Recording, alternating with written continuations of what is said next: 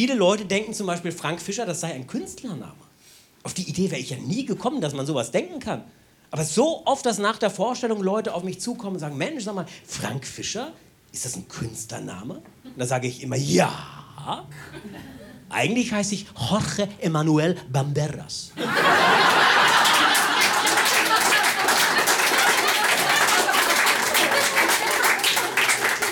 Aber das klingt ja langweilig, habe ich mich Frank Fischer genannt. Jetzt wohne ich gemeinsam mit Klaus Kleber, Gundula Gause und Donald Duck in einer WG in Entenhausen.